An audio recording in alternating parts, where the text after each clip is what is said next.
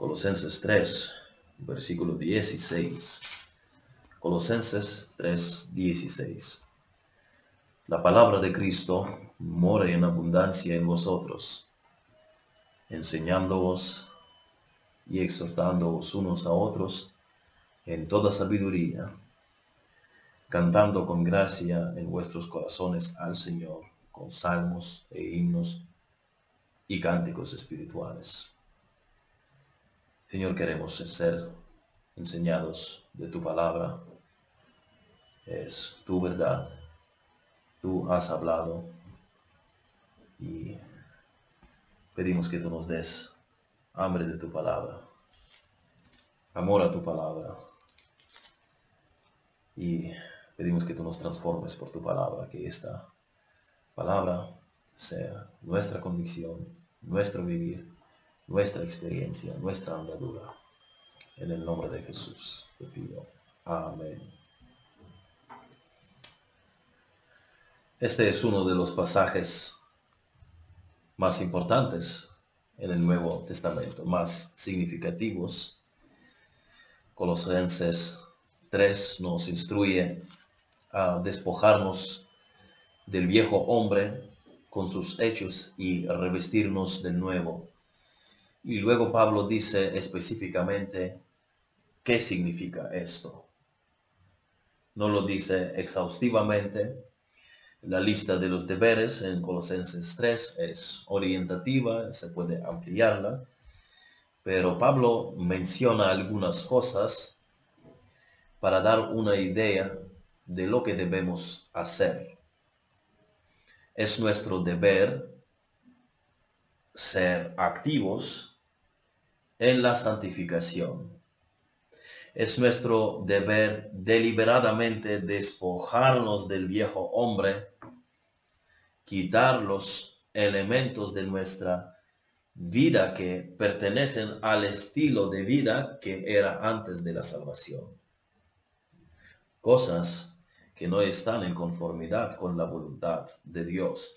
Y nos vestimos de cosas que nos llevan a la semejanza de Cristo. Y esto es nuestro deber, esto es lo que tenemos que hacer. Esto es lo que se nos instruye que hagamos. Nuestra posición en Cristo es esta, lo que Pablo había hablado en Colosenses 1, 2 y ahora Colosenses 3, basado en vuestro estatus que tenéis en Cristo. Ahora tenéis que hacer esto, es nuestro deber, hay nuestra responsabilidad hay acción deliberada, hay participación activa de nuestra parte. Para hacer esto, lo que Pablo dice aquí, despojarnos del viejo hombre con sus hechos y revestirnos del nuevo, conforme a la imagen del que lo creó, que va renovándose conforme que se va renovando hasta el conocimiento pleno para hacer esto tenemos que primero ser hijos de Dios. Y segundo, Pablo no solo dice que ya tenemos estas cosas, tenemos las instrucciones específicas de cómo hacerlas. En general, este es el patrón de las epístolas de Pablo. Eh, él tiene en sus epístolas, sus epístolas son fraccionadas en dos partes, teórica y práctica. Por ejemplo, Santiago no escribe una carta muy cargada de doctrina. Es completamente práctica. La epístola de Santiago es práctica. Son instrucciones una tras otra desde el primer capítulo, Santiago empieza a instruir de cómo manejar estos u otros aspectos de la vida cristiana. Pablo divide esta carta, como muchas otras epístolas, en dos partes. Esto es lo que hay y estas son implicaciones y esto es lo que vosotros tenéis que dedicaros a ello.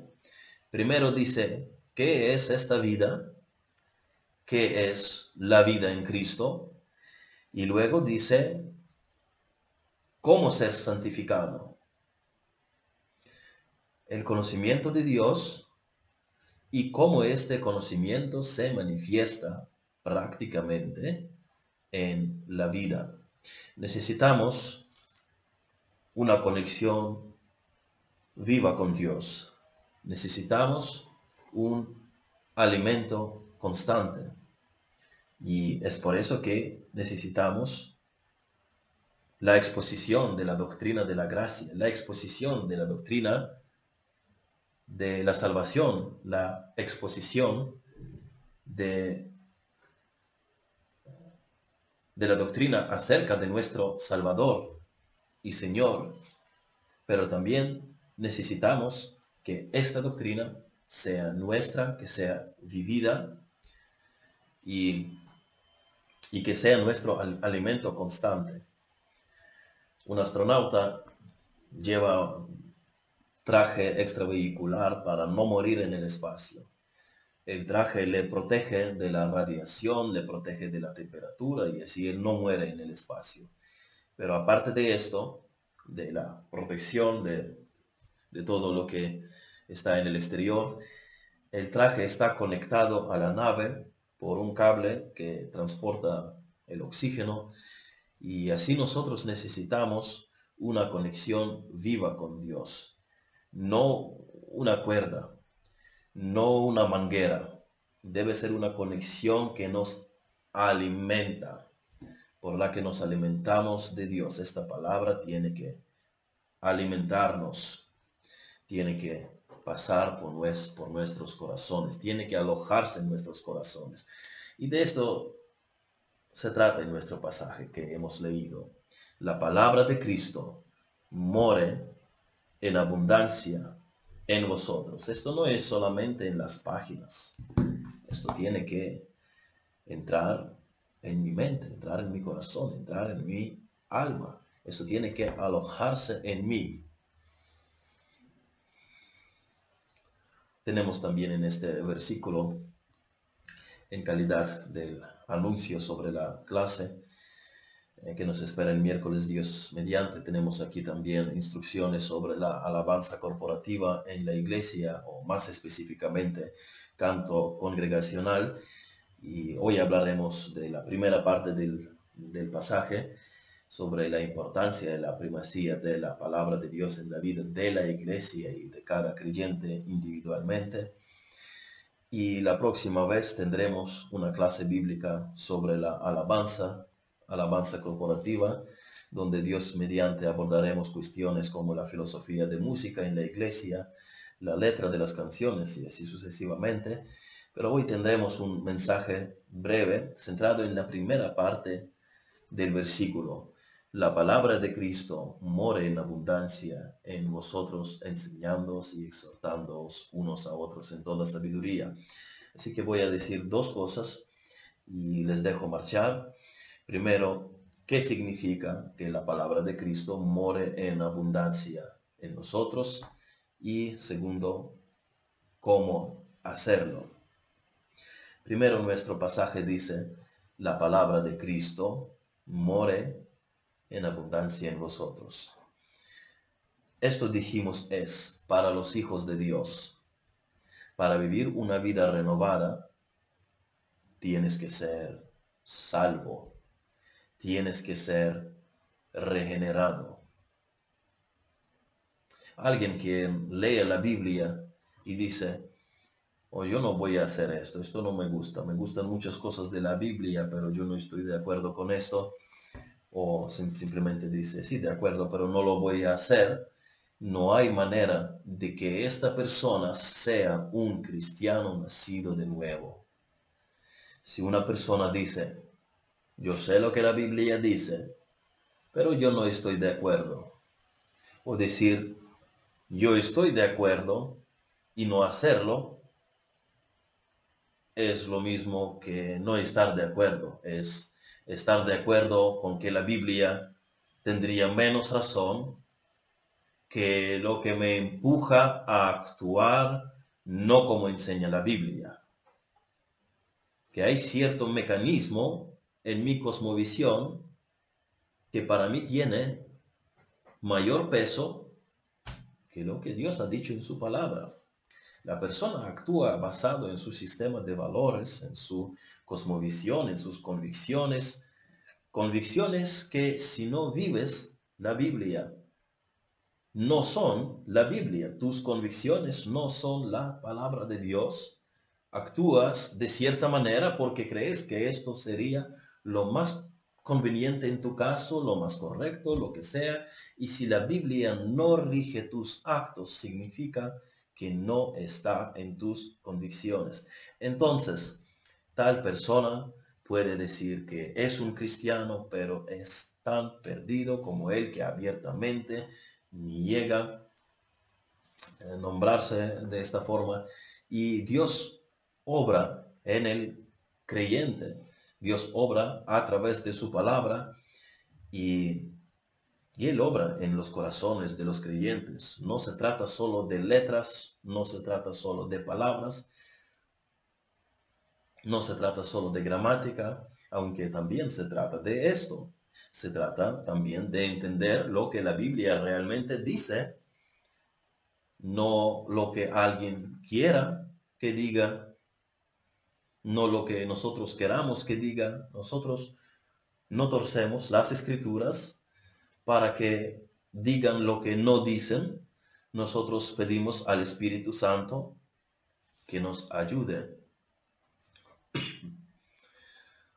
Que nos ayude a entender su palabra. Y nosotros escudriñamos las escrituras para ver lo que dice, como los bereanos del famoso texto de Hechos 17, versículo 11, y estos eran más nobles que los estaban en Tesalónica, pues recibieron la palabra con toda solicitud, escudriñando cada día las escrituras para ver si estas cosas eran así. Nosotros queremos saber lo que el texto dice, así que también se trata de las palabras de la gramática principalmente, de la palabra de la gramática, pero no nos limitamos a saber lo que quiere decir el texto, porque nuestro pasaje dice la palabra de Cristo que more en abundancia en vosotros. No tan solo en las páginas, no tan solo en la gramática, en vosotros. Queremos impregnarnos nosotros de la verdad de Dios. Dios nos transforma a través de su palabra. Él usa su palabra. Él no lo hace con los sentimientos. Él no lo hace con señales. Él no lo hace con los dibujitos o con diapositivas. Él lo hace con su palabra. Esta palabra tiene la autoridad. Es la palabra de Cristo. Esta palabra da vida. Esta palabra que debe morar abundantemente en nuestros corazones, esta palabra dio vida a Lázaro. Jesús le dijo a Lázaro que saliera fuera es por la palabra de Dios que viene la vida. Romanos 10, 17 dice, así que la fe es por el oír y el oír por la palabra de Dios. Y también Santiago 1.18 dice, Él de su voluntad nos hizo nacer por la palabra de verdad, para que seamos primicias de sus criaturas criaturas nos trajo a la vida por su palabra. La palabra de Dios es esa herramienta poderosa, gigantesca, que hace que todo sea posible. Y es tan necesaria que como tan pronto que cortes el flujo de oxígeno a un astronauta, inmediatamente su vida se detendrá. Así es con la palabra corta el acceso de la palabra en tu vida y tu vida empezará a secarse. Tu vida empezará a marchitarse. Tu vida empezará a vaciarse. Necesitamos esta alimentación constante de la palabra. Esta palabra tiene que morar en nosotros. Esta palabra tiene que tener su hogar en nosotros. Morar, estar en casa, establecer residencia allí. Vivir en una casa allí. Aquí es donde la palabra debe vivir. Aquí es donde está la sede de la palabra de Dios en mi vida. En este domicilio, en esta residencia, no solo en la estantería. More es hacer que la palabra de Dios se implante más firmemente en nuestra mente, en nuestros corazones, en nuestras almas. Necesitamos la palabra de Dios no simplemente en la Biblia que podemos leer de vez en cuando, pero debemos trasladar la palabra de Dios a nuestro pensamiento para que dirija nuestra vida día a día. La palabra de Dios debe convertirse en una fuerza viva dentro de nosotros, dirigir nuestro pensamiento, ayudarnos a tomar las decisiones correctas en la vida. Haz que la palabra de Dios haga esta residencia en ti, que more en ti, que haga su sede en ti. Deja que la palabra ocupe todos los aspectos de tu vida. Cuando la palabra de Cristo mora en mí, cuando estoy impregnado de la palabra de Dios, esto se descubre en las decisiones que tomo en el trato con otros, en el manejo de todos los aspectos de mi vida. Deja que esta palabra penetre en cada célula de tu vida. Que esta palabra cambie tus pensamientos.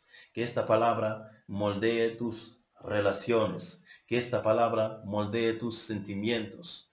Que esta palabra moldea tu percepción de las personas.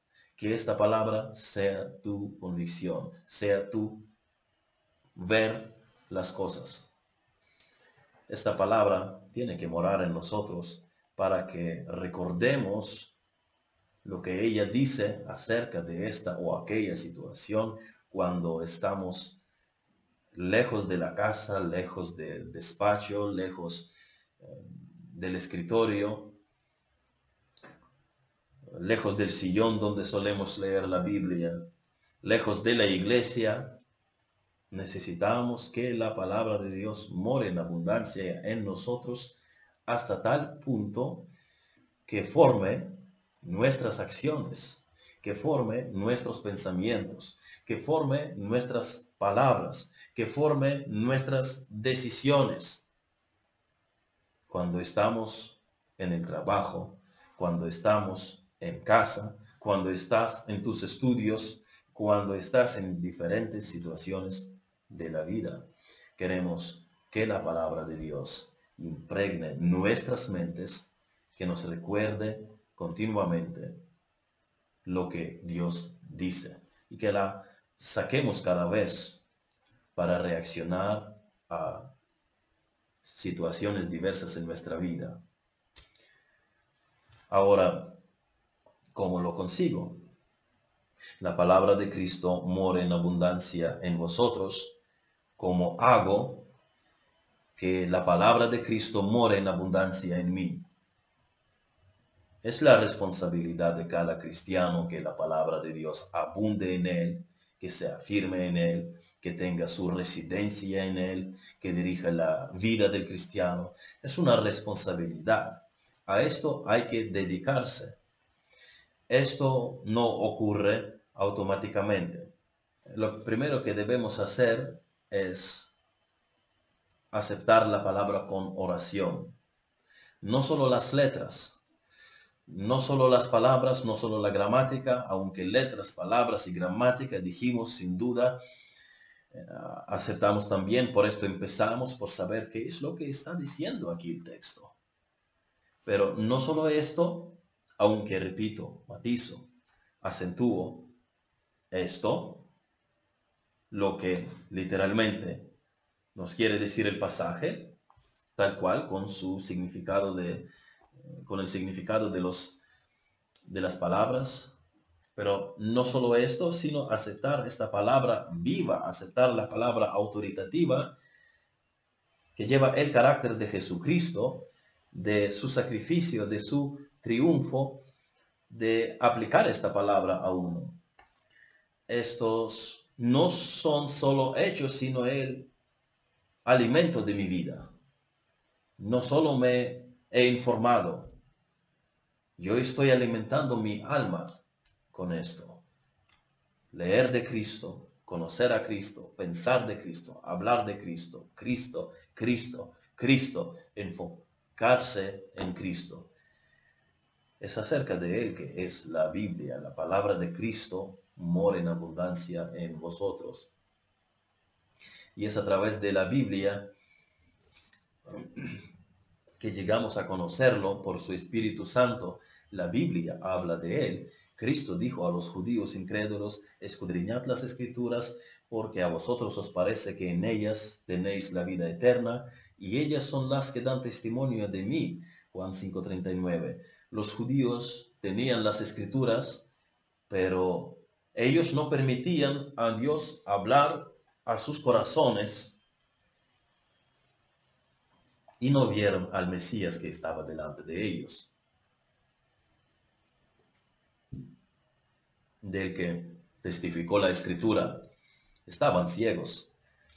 Cuando los magos vinieron a Jerusalén a preguntar dónde nació el rey, Herodes llamó a los principales sacerdotes y a los escribas y preguntó a ellos donde había de nacer Cristo, aquellos enseguida, enseguida eh, miraron el pasaje, enseguida dijeron en, en Belén, y hasta le trajeron una cita del Antiguo Testamento. Aquellos conocían las escrituras, pero los que vinieron a adorar al Mesías eran los magos, no los escribas.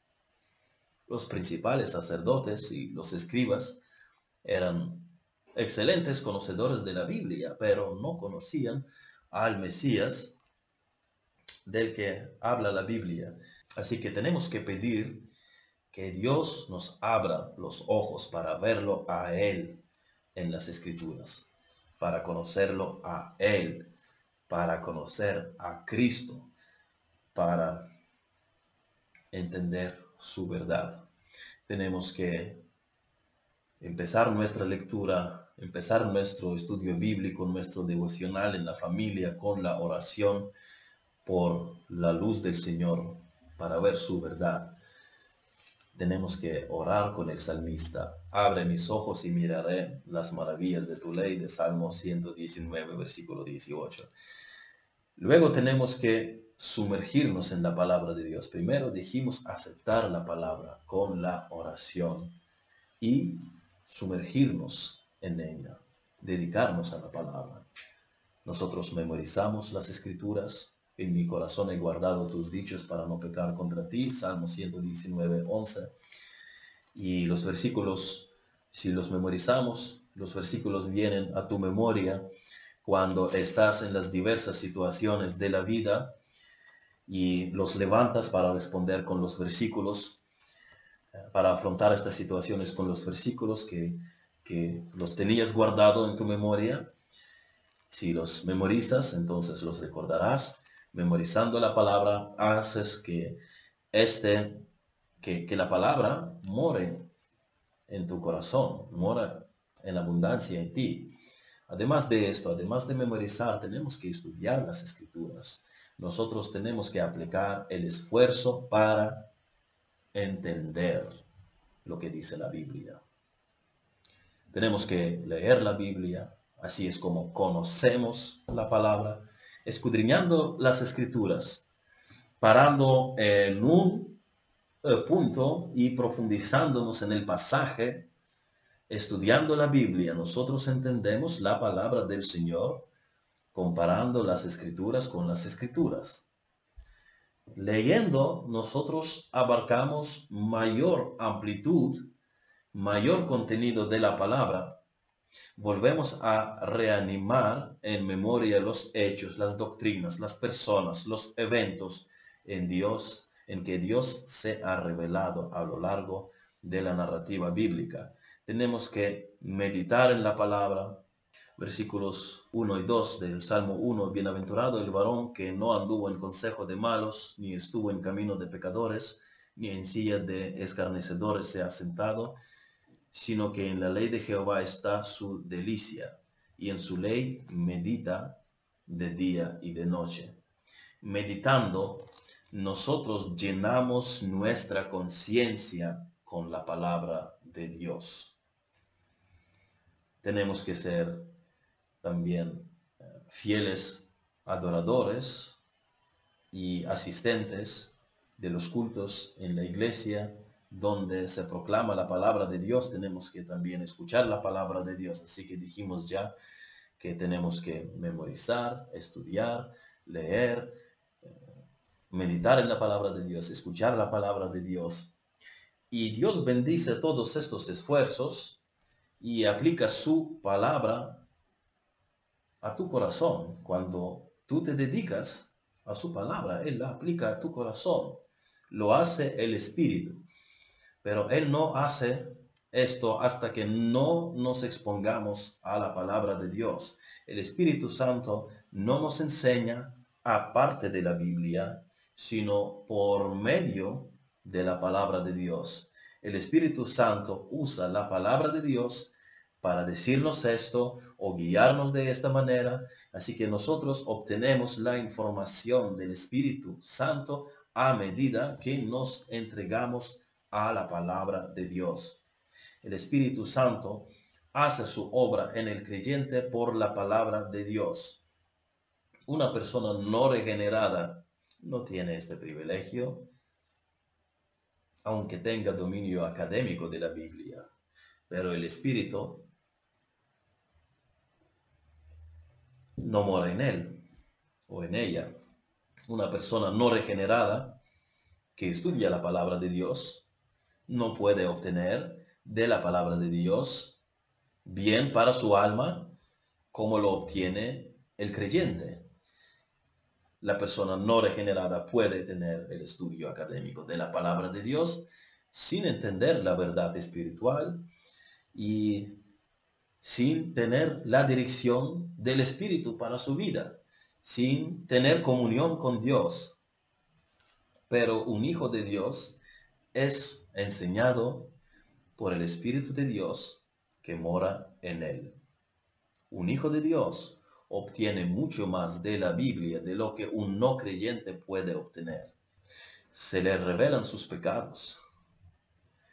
Él se arrepiente él es instruido cómo caminar en el temor de Dios.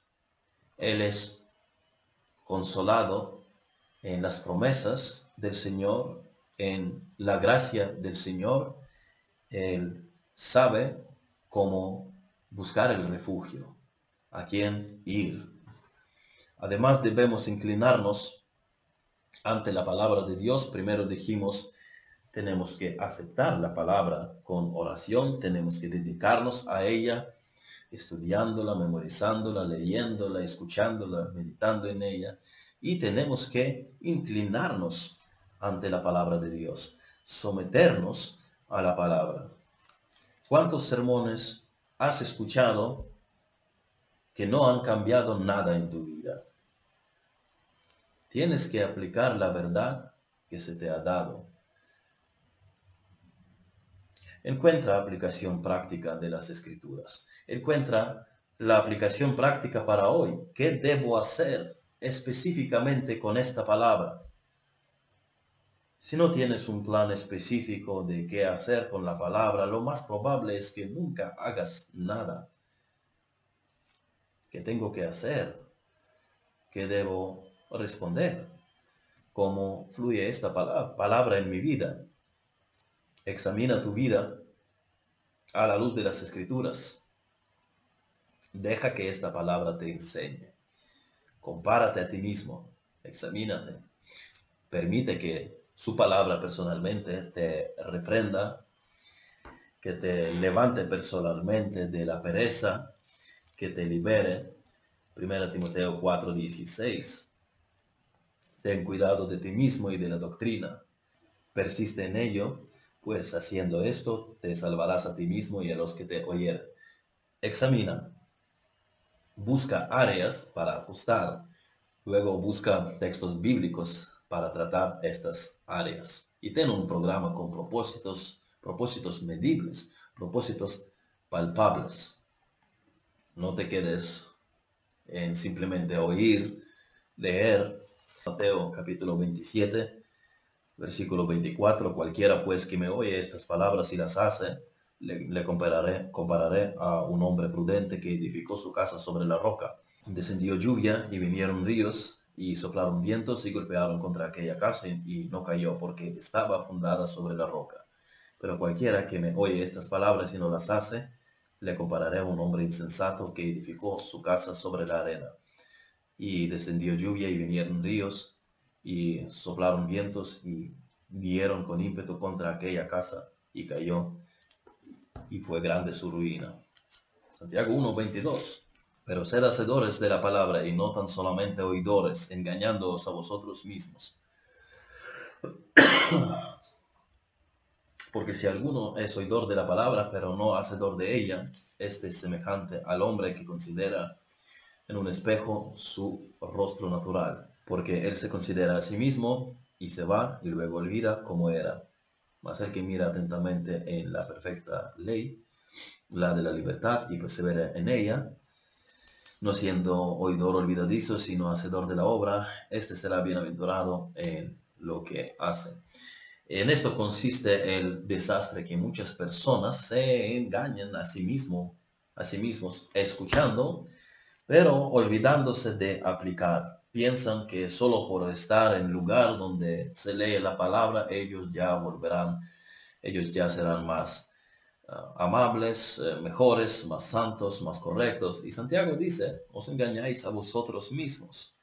El estar expuestos a la palabra automáticamente eh, no os hace santificados. Vosotros tenéis que aplicarla.